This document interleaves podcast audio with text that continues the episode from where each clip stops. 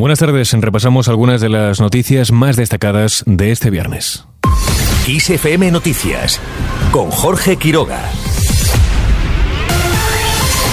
El gobierno intensifica sus críticas a Ferrovial. Pedro Sánchez advierte al presidente de la empresa, Rafael del Pino, que la patria no es solo hacer patrimonio. Desde el punto de vista de la seguridad jurídica, España es uno de los mejores países del mundo para poder invertir y desarrollar la actividad económica. Y no lo digo yo, lo dicen los datos.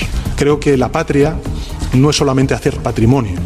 La patria es ser solidario, arrimar el hombro y ayudar sobre todo cuando tu país lo necesita y sobre todo teniendo en cuenta que estamos hablando de la tercera o cuarta fortuna de España y que evidentemente en buena medida esa fortuna se ha hecho gracias a nuestro país, a España y a la contribución de los españoles. El presidente del gobierno insiste en que desde España quieren competir en calidad y no solo en precariedad. Esto es lo que significa, dice, justicia fiscal.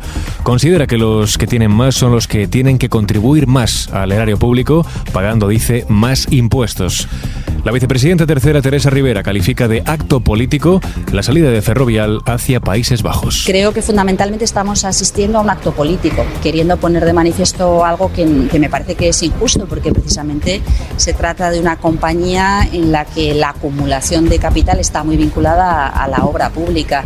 Así que desde el punto de vista de la valoración personal creo que es una decisión pues desacertada, pero como digo, sobre todo más con contenido político que con contenido económico pero cada cual hace sus cálculos como, como quiere y puede. Yo creo que, que dice mucho del señor Rafael del Pin.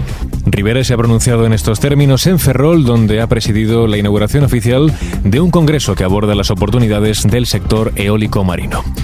Por su parte, desde Comisiones Obreras consideran mezquino el movimiento de Ferrovial. Su secretario general Unai Sordo asegura que la empresa lanza un mensaje político. Yo creo que se está queriendo montar un escándalo con el riesgo de que si se tocan los impuestos al capital haya una huida de empresas de España. Esto no es así, esto no va a ocurrir y en, en España no hay ningún infierno fiscal.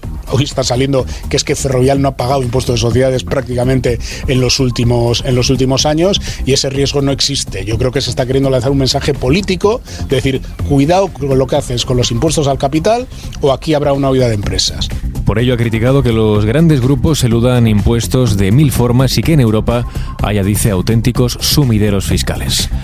Mientras Seopan sale en defensa de Ferrovial y denuncia injustos ataques del gobierno, la patronal de grandes constructoras y concesionarias de autopistas considera desmedida la reacción del Ejecutivo por el traslado de la sede social de la empresa Países Bajos y ha dicho que tomará medidas en caso de que haya un trato discriminatorio de su actividad dentro de España.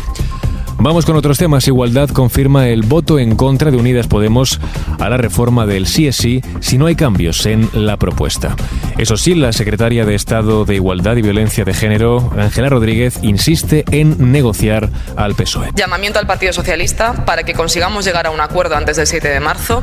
Existe una alternativa al acuerdo con las derechas para volver al Código Penal de la Manada y esa alternativa es la mayoría feminista que ha sacado adelante hasta ahora todas las leyes que van a proteger los derechos de las mujeres y el avance en políticas feministas.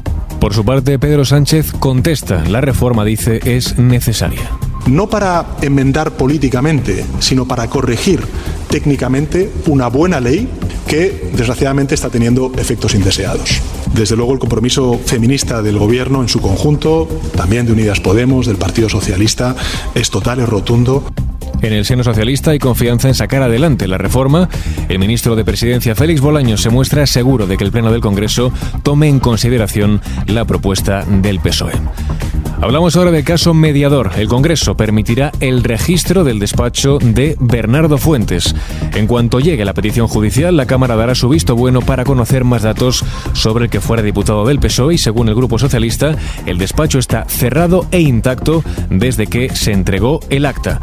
El abogado de Fuentes, Rafael Miranda, niega que recibiera mordidas. Esas donaciones están perfectamente documentadas con factura y dinero blanco. La jueza ya ha abierto tres piezas separadas de este caso, una de ellas aún bajo secreto de sumario. El abogado del mediador Navarro Tacoronte asegura que conocemos solo la punta del iceberg y defiende que su cliente grabara todo Era consciente de que esto, por si acaso, sucediera, sabiendo en dónde se estaba metiendo, pues, para poder demostrar su verdad.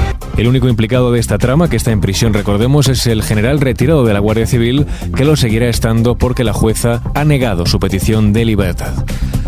Vamos con otros temas. El gobierno ve adecuada la indemnización de 33 días por despido improcedente. Recordemos, pasó de 45 a 33 por año trabajado en la reforma del año 2012 para UGT, que ha demandado ya a España por considerar que este sistema no cubre los daños causados por una decisión que consideran ilegal. La respuesta del Ejecutivo ha supuesto, dicen, una enorme decepción. En clave internacional hablamos del Partygate. Investigación cree que las infracciones cometidas en las fiestas celebradas en las oficinas del gobierno británico durante la pandemia eran obvias para el primer ministro Boris Johnson. El dirigente británico tendrá que testificar en la semana del 20 de marzo. Y terminamos este repaso informativo con la previsión del tiempo. El primer fin de semana de marzo arranca con subida de temperaturas y tiempo seco y estable, aunque pasajero, porque el domingo un frente atlántico barrerá la península desde el suroeste y dejará lluvias en la mitad sur con alguna tormenta granizada de menor intensidad, sobre todo en el norte y este peninsular. Con el tiempo lo dejamos. Gustavo estuvo al frente del control de sonido. Ya sabes, la información continúa actualizada cada hora en los boletines de XFM.